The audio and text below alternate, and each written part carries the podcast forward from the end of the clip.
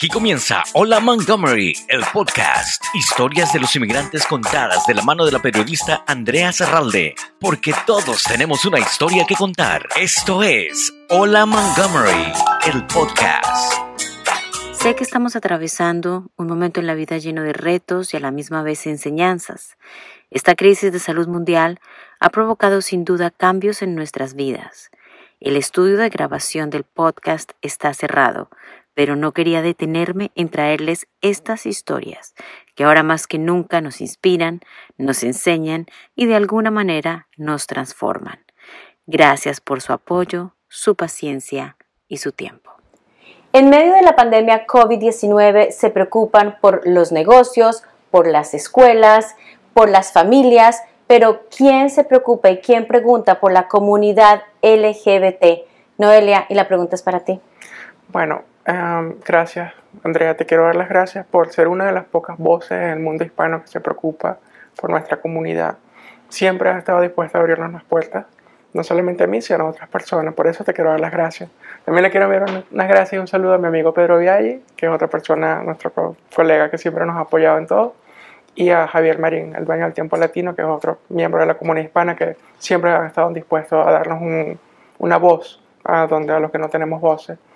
Ah, mi nombre es Noelia y yo represento la minúscula um, vocería de la comunidad trans en Washington, D.C hemos pasado unos cuatro años supremamente complicados y complejos de la administración del presidente Trump, en la cual este, la luna de miel que se vivió con el presidente Obama, avanzamos dos pasos hacia adelante y con la administración del presidente Trump procedimos diez pasos. No han sido unos años fáciles para, para nadie. Ah, la pandemia, como sabemos, ha hecho complicado todo nuestro día a día. Pero para las personas trans que estamos, como quien dice, en lo más bajo de la comunidad en cuanto a recursos y acceso a las cosas más mundanas que tú puedas pensarlo, ha sido unos cuatro años supremamente difíciles. la administración Trump se ha encargado de mermar nuestros derechos, de quitarnos las pocas cosas que teníamos, ingreso al servicio militar, que normalmente es un refugio donde las personas se pueden refugiar eh, pasaron leyes para que no pudieran servir en nuestras Fuerzas Armadas, en nuestro sistema de salud tampoco se podía participar. Este, en fin, cada cosa que para las personas piensa que son cosas que deberían ser asequibles para todo el mundo, para las personas trans supremamente complicado. Ahora, venimos de los cuatro años de Trump, creo que nos quedan aproximadamente unas dos, tres semanas más de semana, no, un poquito más, como cuatro semanas, si se quiere, de la administración. Y estamos a la expectativa de lo que van a ser los próximos cuatro años de la administración del presidente Joe Biden. Uh, tenemos muchas expectativas uh, de que su administración incluya personas de carácter progresivo que nos puedan ayudar o nos puedan ayudar con legislación para las cosas más elementales. Hace dos semanas se celebró la semana de Trans Awareness donde se recuerda una vez al año, acaso, todos los episodios, todas las cosas que hemos vivido a través del año, todos los pequeños milestones que hemos podido tener. Este, el año de 2020 ha sido uno de los más nefastos. Han habido aproximadamente para el mes de noviembre 350 personas transgénero asesinadas. Esos son montos que son estratosféricos. Con la administración Trump se abrió como la cajita de Pandora del odio, de la, del racismo y del ataque a la transfobia y la homofobia. ha habido múltiples ataques en ciudades como Washington, D.C., que se consideran como unos pequeños oasis donde la gente se siente safe. Incluso amigos míos han sufrido de dichos ataques en zonas donde se sienten relativamente cómodas porque la persona que tiene ese resentimiento se ha sentido como con más apoyo para expresarlo. Ah, mira, este es mi presidente, todo el tiempo está constantemente hablando de estos temas, mira, yo lo puedo decir también, te puedo discriminar abiertamente, se han sentido como con más ah, fuerza para hacerlo. Ha sido un año bastante, unos cuatro años bastante duros. Noelia, tú eres una mujer trans activista, te ganaste un premio precisamente eh, por esa lucha y querer hacer escuchar las voces de quien nadie quiere escuchar tal vez. ¿Por qué ser activista en medio de esta situación, como tú mismo lo dices, donde constantemente se viven ataques, donde son víctimas directas de asesinatos, ¿de dónde te sale a ti el ser activista y hacer escuchar las voces de otras mujeres trans? Andrea, es una buena pregunta. Te voy a decir algo, yo no soy activista, pero en el momento que te conviertes en algo, no te queda remedio sino salir a luchar por tus derechos porque nadie te los va a dar y de eso se trata. Yo no estoy esperando que nadie me regale nada, pero sí quisiera ir al, al DMV y poder sacar una licencia con un nombre que refleje mi género. Sí quisiera poder ir a aplicar a una universidad para poder estudiar algo que a mí me guste. El solo hecho de tú ser trans ya inmediatamente, automáticamente te convierte en un activista porque tienes que salir a que la gente te acepte, tu familia, tus amigos, profesionalmente, las personas que te rodean. Te toca evangelizar y educar a tu entorno qué significa ser trans. ¿Por qué tienes tanto miedo de que yo sea trans? ¿Cómo te afecta que yo sea trans? ¿De qué manera influye en tu vida que yo decida cambiar mi género? La mayoría de las personas que me responden a esa pregunta me dicen absolutamente en nada. El premio que recibí es un premio supremamente lindo de un grupo que se llama Translatina DNB, liderado por mi amada Alexa Rodríguez. Es una mujer trans de Centroamérica que, o sea, si queremos, si tú piensas que tienes algún problema, tú hablas con Alexa, ella sí maneja problemas reales todos los días. Ella es una navegadora trans en Whitman Walker, que es la clínica que me ha dado a mí prácticamente todo hasta el sol de hoy. Y ellos son un pequeño grupo de, personas que hacen de tripas corazones, con muy poco funding, elevan o dan invisibilidad a las mujeres trans cuando no lo tienen. Y, bueno, de ella puedo hacer un segmento completo de ese grupo y muy agradecido haber recibido ese pequeño reconocimiento que es algo pequeño, pero que para mí significa todo. Y para las niñas que están en ese grupo, poder yo darle un poquito de voz también significa bastante para ellos. Hablemos de eso, la importancia de dar voz. Eh, la primera vez que tú públicamente eh, dijiste que eras una mujer trans y contaste tu historia fue a través de nuestro podcast. Sí, hace un año. Hace un año.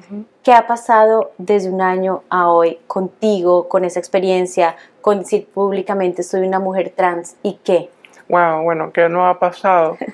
Yo voy a tu show y y yo ese día me da mucha risa porque yo no sabía que me estaban grabando, yo solamente pensaba que era audio. Después me veo, oh my god, yo salí la pantalla también.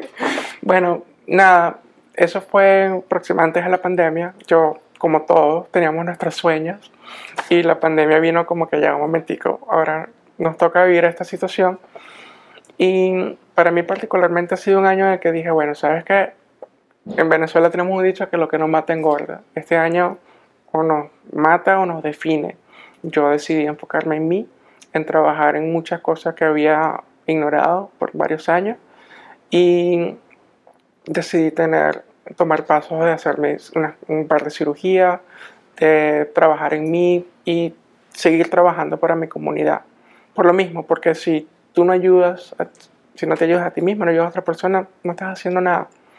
Este año ha sido un año durísimo para toda mi comunidad. Yo me siento un poco privilegiada de tener tanta gente que me apoya, tanta gente que me quiere, tanta gente que me ha dado una mano, incluso los dueños de este restaurante, que son mi familia acá. Este, son personas que me he educado al mismo tiempo que me he educado yo de las percepciones de las mujeres trans. Uno, uno entra como que dice en este negocio sin saber para dónde va, pero te das cuenta que a medida que tú vas cambiando, las personas en tu entorno también cambian. Y eso va pasando poco a poco, paulatinamente. No pasa de un día para otro. Tienes que armarte de paciencia, tienes que entender que las personas también están transicionando contigo. En mi caso, yo siempre soy una persona, siempre fui una persona pública. No tuve un muy cálido recibimiento de parte de mi diáspora venezolana, específicamente. Y me ha tomado un tiempito ir como, bueno, sabes que o sea, tienen que entender que particularmente tenemos una diáspora venezolana que viene supuestamente huyendo de, de muchas cosas malas de nuestra nativa Venezuela, pero también tienen que luchar por los derechos de las demás personas, en mi caso las mujeres trans, que somos ciudadanas de cuarta clase en nuestro país, no tenemos ningún estatus, no tenemos documentos, no tenemos nada. He logrado cambiar un poco de mentes y corazones en ese proceso. Hablando de estatus, ¿por qué tienes tus pasaportes en la mano? Ah, bueno, te hablo de mi pasaporte porque el año, una de las cosas que logré, duré seis meses tratando de sacar mi pasaporte americano. Tú quieres sacar tu pasaporte, tú vas a una oficina postal, pones tu birth certificate, tu requerimiento, te lo mandan a tu casa. Para una mujer trans eso no es la realidad. O sea, te piden infinidad de documentos, infinidad de cosas que gracias a mi privilegio los logré conseguir. Me costó cinco o cuatro veces más de lo que normalmente cuesta. Y con este documento puedo tener la semblanza de una vida semi-normal. La mayoría de las mejores trans nos cuentan con estos privilegios. Este otro pasaporte es un pasaporte de Venezuela, el cual yo no sé si en mi vida lograré tenerlo. Ese refleja tu pasado.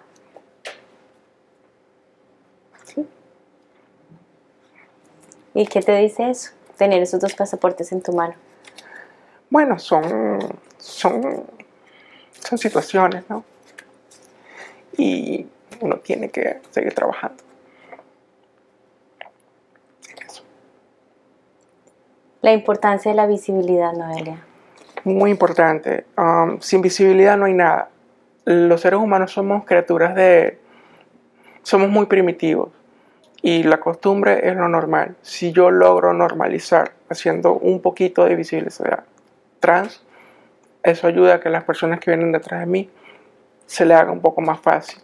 Las personas trans tenemos muchos estereotipos negativos en todos lados, no solamente en los Estados Unidos, sino especialmente en Latinoamérica.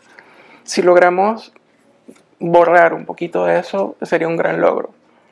No tengo otra manera de hacerle entender a las personas que las personas trans somos seres humanos normal, igual que tú, igual que yo, somos, no pedimos más ni menos, pero no estamos en situaciones normales.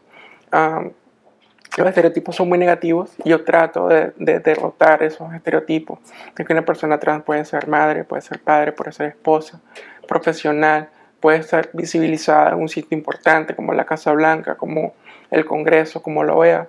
Yo trabajo en periodismo y eso me pone a mí muchos de esos sitios y espero que esas chicas que me están viendo en esos sitios vean que ellas también pueden, que yo, no es un privilegio nada más para mí.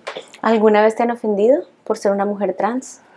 Sí he tenido mis episodios. Ah, en la comunidad trans hay un tema que se llama el privilegio de pasar.